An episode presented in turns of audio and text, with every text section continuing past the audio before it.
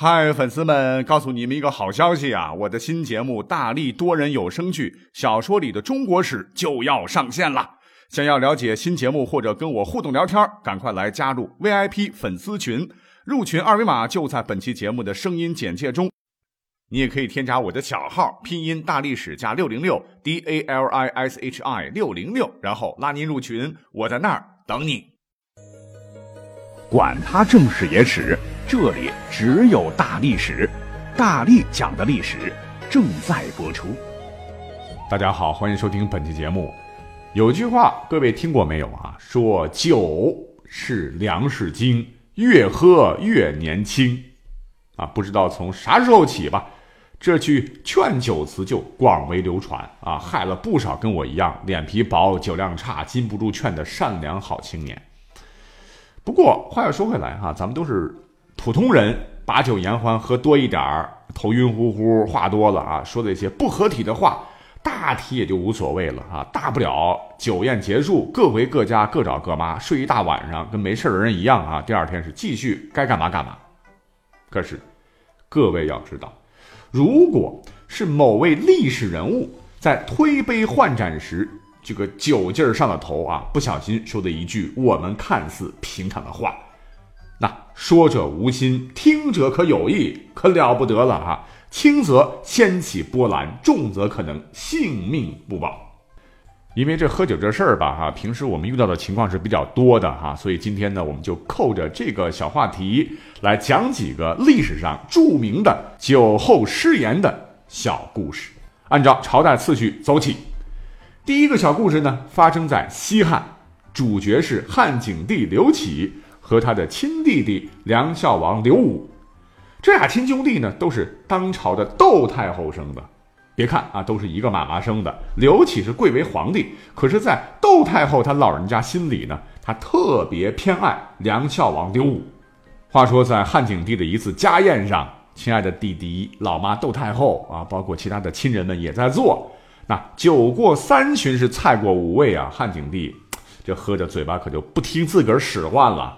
竟然是亲口大声的当着大家的面对自个儿的亲弟弟刘武做出的庄严承诺啊！拍着康子说：“呃，这个弟弟啊，等哥哥我百年之后，本人一定要把这个皇位传位给你啊！因为，呃，嗯，哥哥爱你哦。”刘武当时听完此话啊，那不行不行啊！皇上您这说笑了啊！我何德何？其实他心里头可真不是这么想的啊！他心里在想：“你说的是真的吗？你可不要骗我哦！咱妈可在旁边坐着呢，哈，你可不许耍赖哦。”那根据史书记载，哈，要说这窦太后真是偏心眼儿啊！一听皇帝亲自这么说，高兴的当时是眉开眼笑。哎呦，传给你弟弟好啊，传给你弟弟好。可是我们要知道，有句话叫“君无戏言”呢，皇位传给谁？这可关系到整个帝国的命运啊，绝对是一件天大的事儿。因为历史上我们去看看，有很多内乱都是谁都想当皇帝，叔叔想抢老大儿子的，大伯想抢侄子的，是吧？哥哥想抢弟弟的，弟弟想干掉哥哥的，哈，多了去了。那正在关键时刻，恰好呢，窦太后还有一个侄子叫做窦婴，他心里边可跟明镜似的，哈，一看，哎，这可不行，万一这成真，必将埋下大患。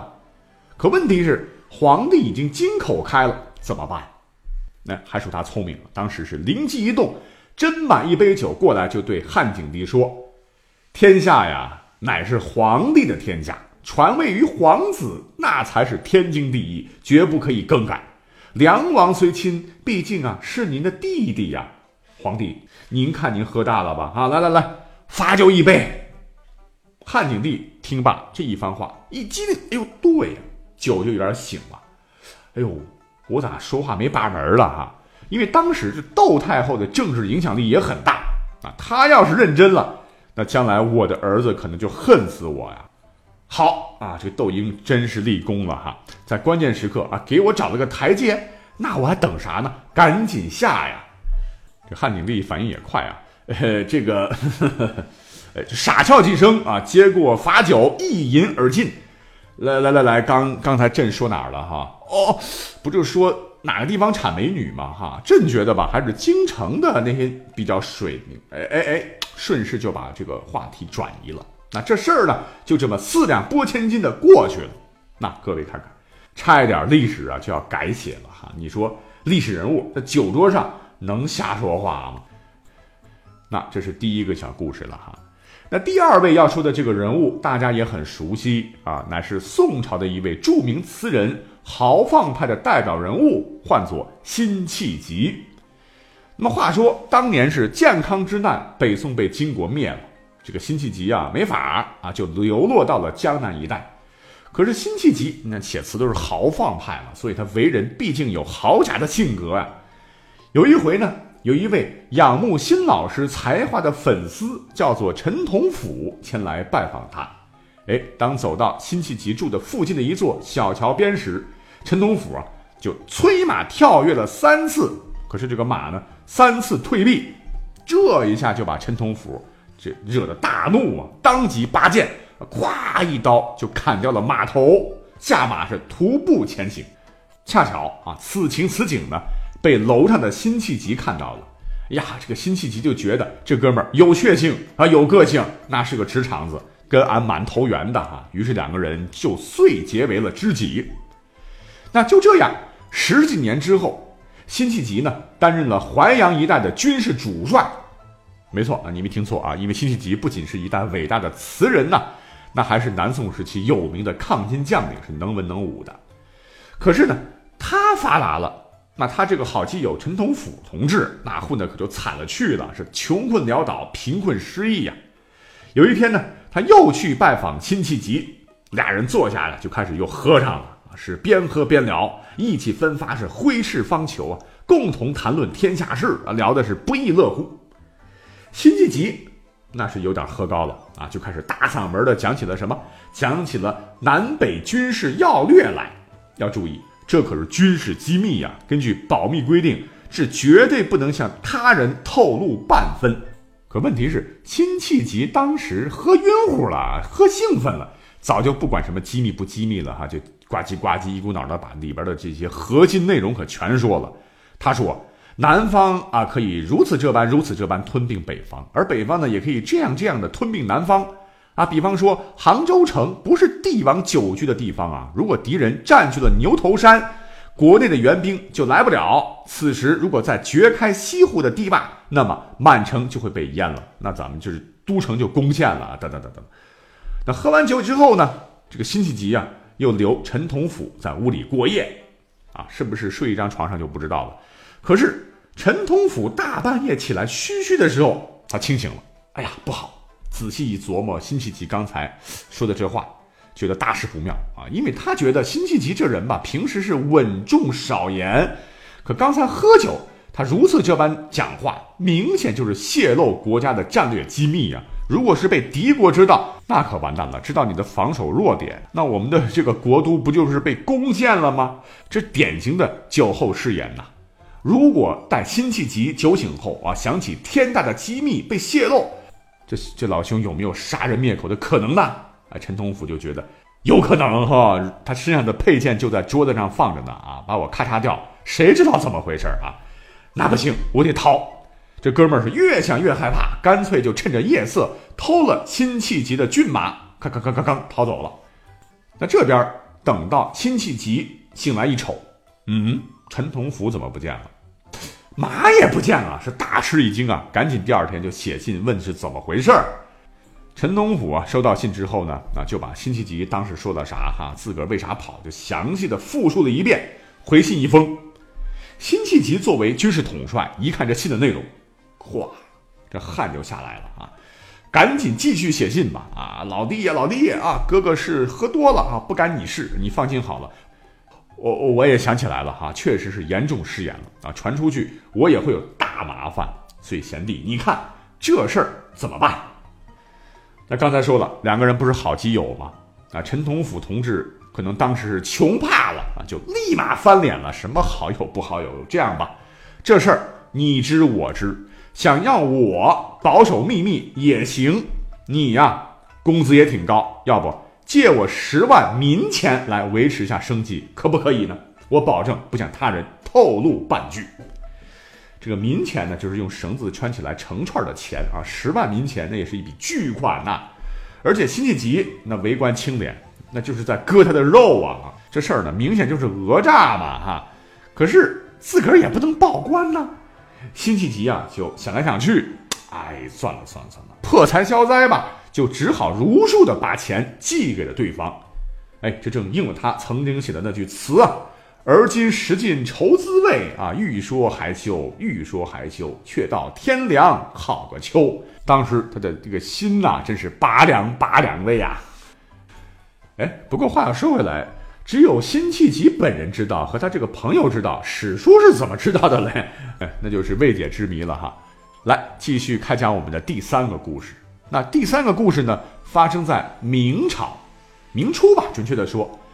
可能是和上两个不同啊，我们的这个主人公啊命好啊，虽然是酒后失言，差一点被咔嚓了，好在自个儿聪明，最终是保住了性命啊。那我们都知道，明初不是朱元璋大大建立的吗？哈，你看历史上他开国之后啊，为了巩固权力是大开杀戒，所以导致呢跟他一起打天下的兄弟哥们们都是一个个惨死啊。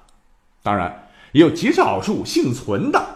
那排在第一位的就是当年的大将汤和，因为年纪大了，忠心耿耿，早就交了兵权了，也就算了。